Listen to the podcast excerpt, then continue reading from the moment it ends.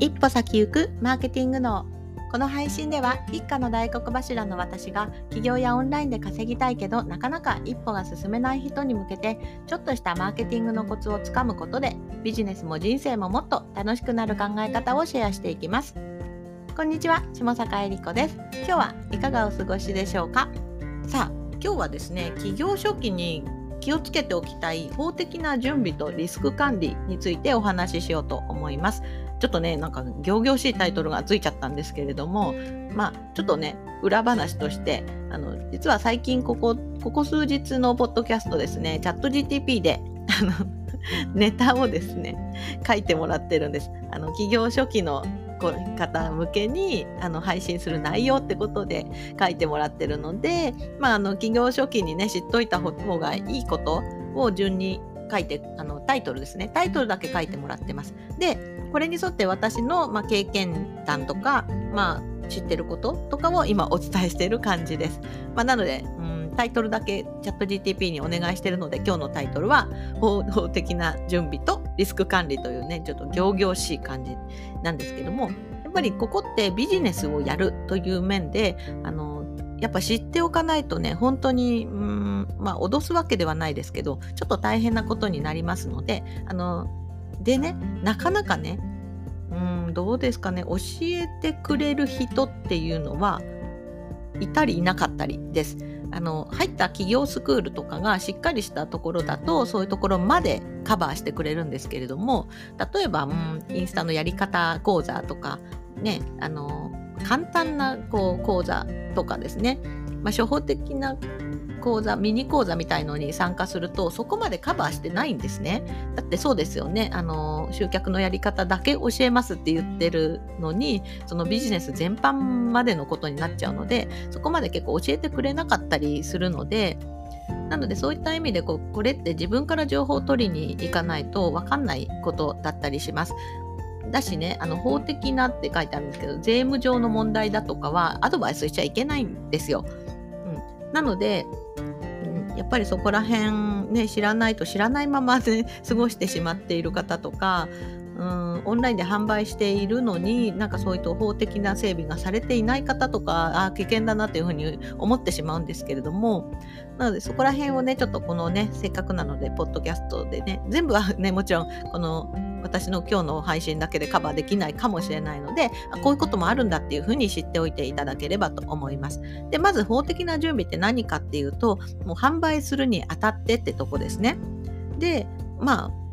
一番はねあの副業でやってるからとかうんとあとは何でしょうねちょっとしたお小遣い稼ぎだからとかではなくもうビジネスっていう風になって人からお金をもらうっていうところの時点でこれはビジネスなわけです。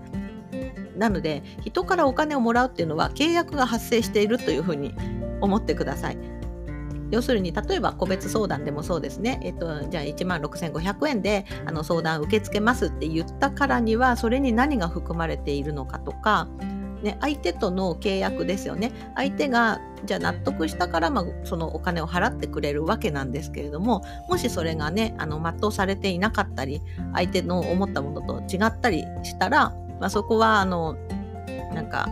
なんでしょうね。違うじゃないですかっていうふうに言われてしまったりもするし、まあ、そういったあの自分が提示したサービス内容をちゃんと役務役務をあの全うするかどうか全うするんですけども、まあ、そこら辺の提示内容とかそういったところも含まれます。でそれは利用規約とかそういったところにあの含まれていたりもちろんね LP で歌うこととかも嘘があってはいけないし、うん、そういったところでしっかりとお客様にお金を受け取る代わりにしっかり自分もそれを提示して提供するというあの必要があります。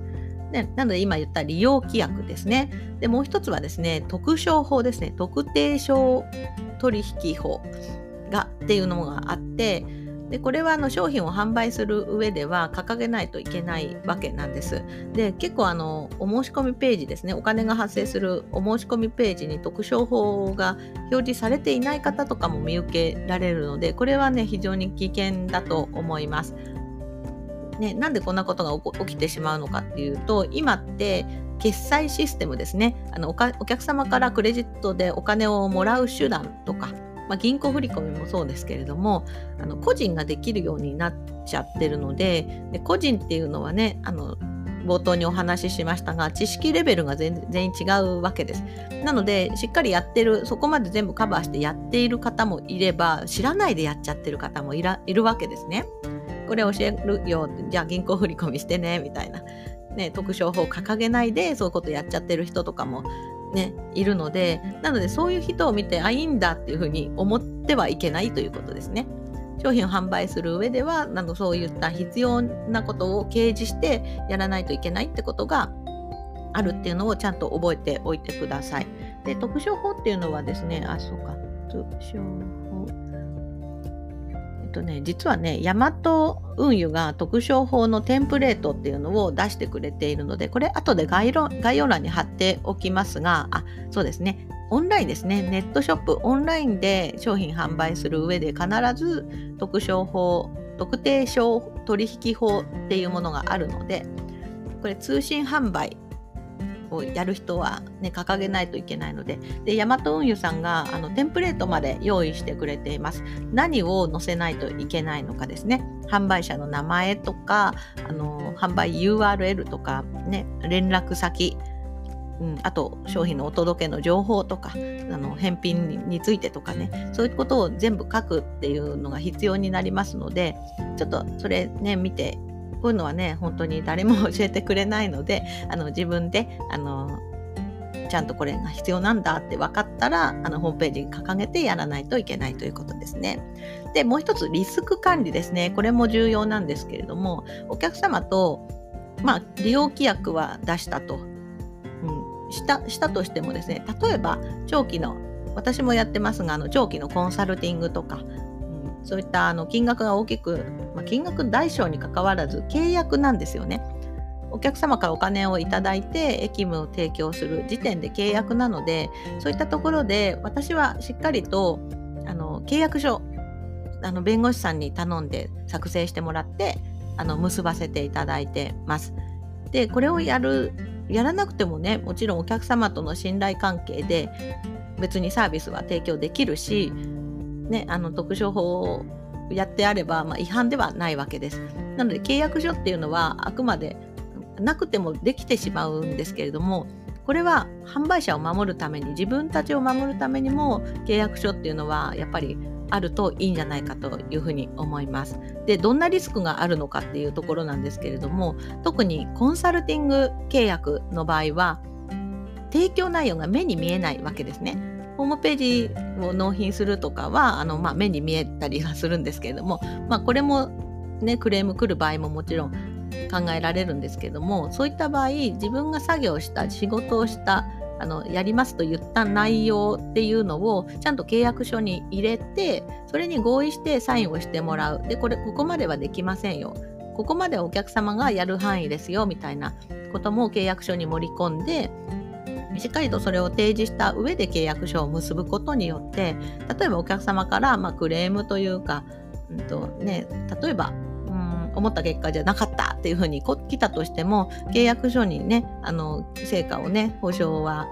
成果の保証の内容のはどこまでかですね。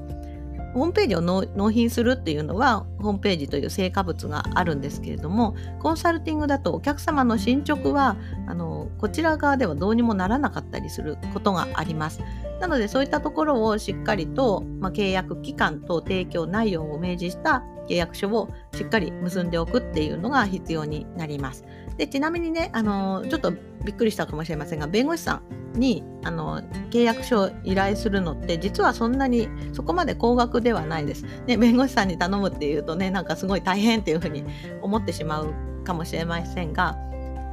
まあさらに言うとね実は弁護士さんじゃなくても契約書っていうのは作成できたりあのはします。まあ、とはいえやっぱりね弁護士さん1人相談先を設けておくと何かのトラブルの時にすぐ対応してもらえたりするので安心ではありますが、まあ、あの契約書の作成だけお願いしたいって言ってあの受けてくれる弁護士さん探してみるというのも後々のねあの自分のリスクを回避するためにもすごくねこういったことを知っておくやっておくっていうのはすごく大事です。うん、でちょっとね最後繰り返しますが例えばねコンサル契約あの、ね、少々高額で結んだ場合それをね返金対応とか返金のなんか揉めたりするのってね本当に自分も疲弊するし嫌じゃないですかでもね最初にしっかりとそうこれをここまで提示しますよって自分も責任持ってやりますよっていう意味でも契約書を結んでおくことによってまあお客様もこちらも気持ちよくお取引できるというところで、